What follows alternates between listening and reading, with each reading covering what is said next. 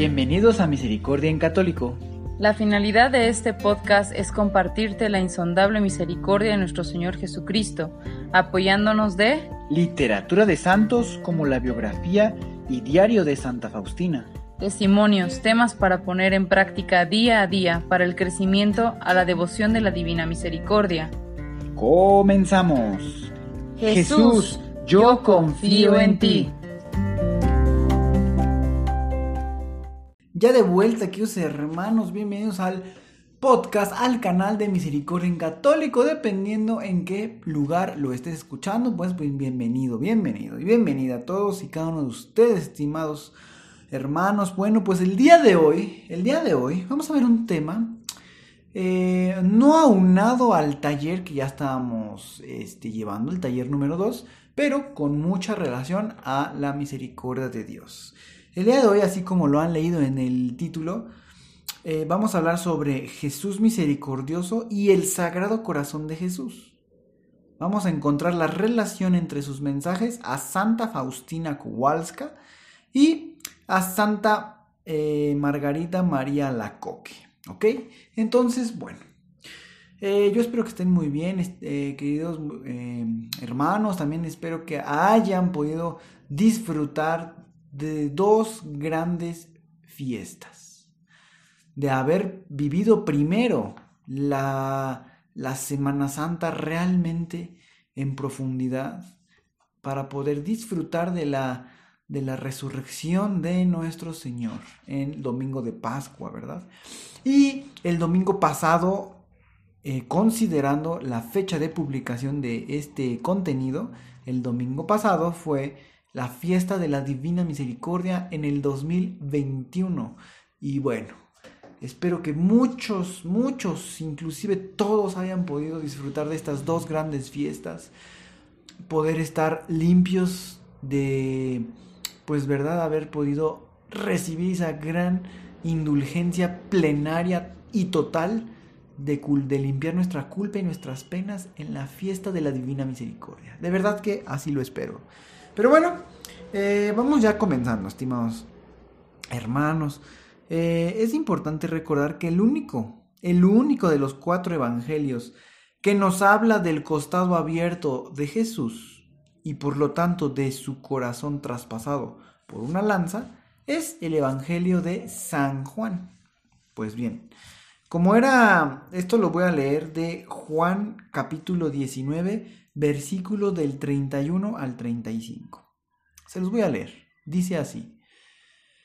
Como era el día de la preparación de la, de la Pascua, los judíos no querían que los cuerpos quedaran en la cruz durante el sábado, pues aquel sábado era un día muy solemne. Pidieron entonces a Pilato que hiciera quebrar las piernas a los crucificados y retiraran los cuerpos. Fueron, pues, los soldados y quebraron las piernas de los dos que habían sido crucificados con Jesús. Pero al llegar a Jesús, vieron que ya estaba muerto y no le quebraron las piernas, sino que uno de los soldados le abrió el costado con la lanza y al instante salió sangre y agua. El que lo vio da testimonio su testimonio es verdadero y aquel sabe que dice la verdad. Y da ese testimonio para que también ustedes crean. Juan capítulo 19, versículo del 31 al 35. Pues bien, estimados hermanos, como quiera, de aquí debemos iniciar toda meditación sobre el corazón de Jesús. Pero antes, algunas cosas para ir pensando.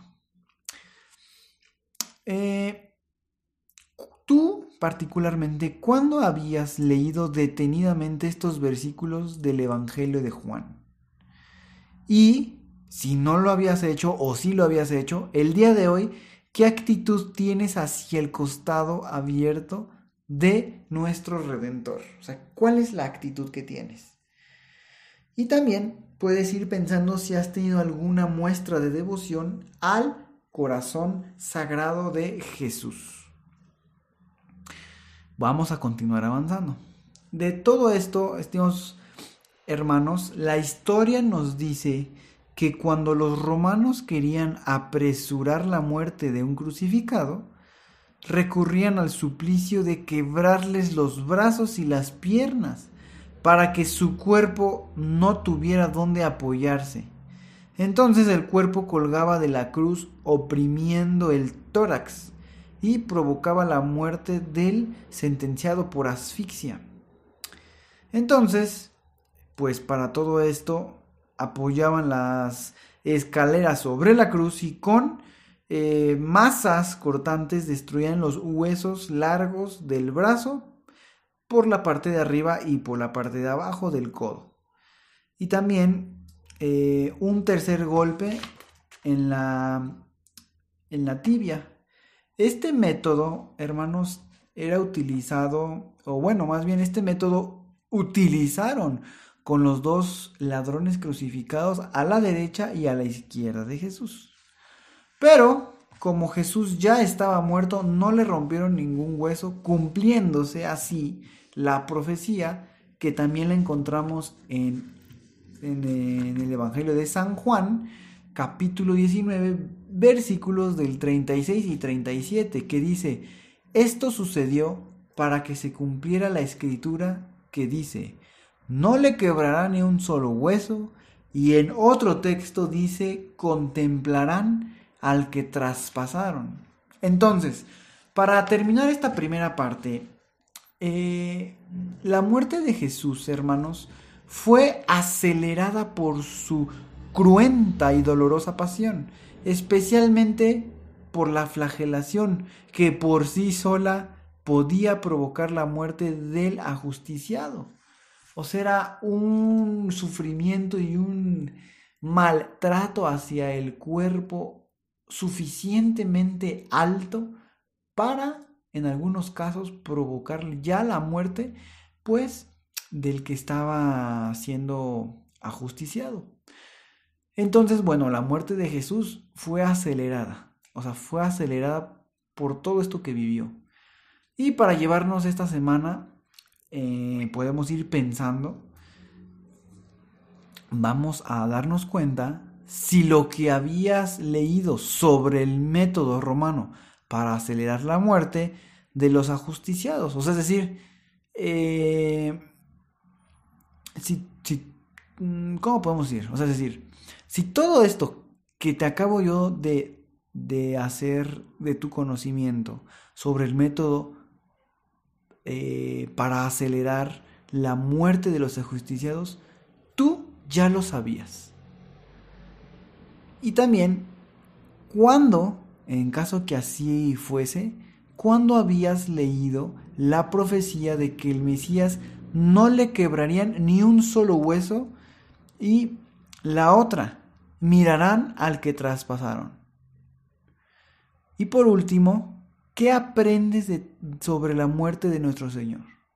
Ahora, es importante, hermanos, que sepan, o bueno, los que vieron tal vez algunas de las películas que se han hecho de la pasión de nuestro Señor, eh, hay alguna escena en la película realizada por Mel Gibson en donde se ve que un hueso es dislocado para que alcance la mano a llegar al pues al agujero.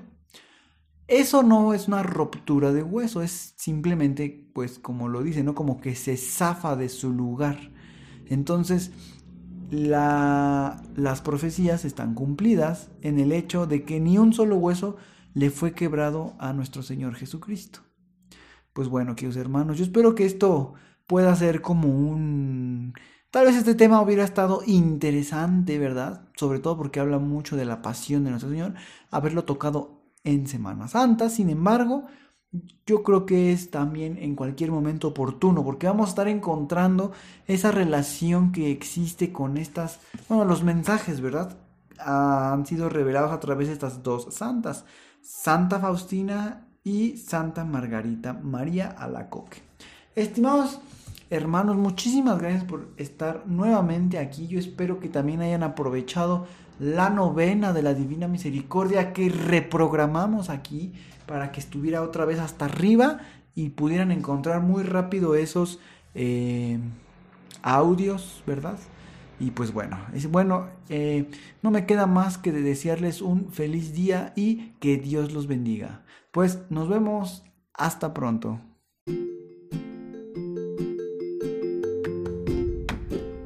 Si es la primera vez que escuchas nuestro podcast, te invitamos a que escuches el numeral 0,1,1, que habla sobre las temáticas que se desarrollan en este podcast y el lenguaje que hemos propuesto para identificar cada una de ellas, y así sea más fácil para ti escuchar las que más te agraden.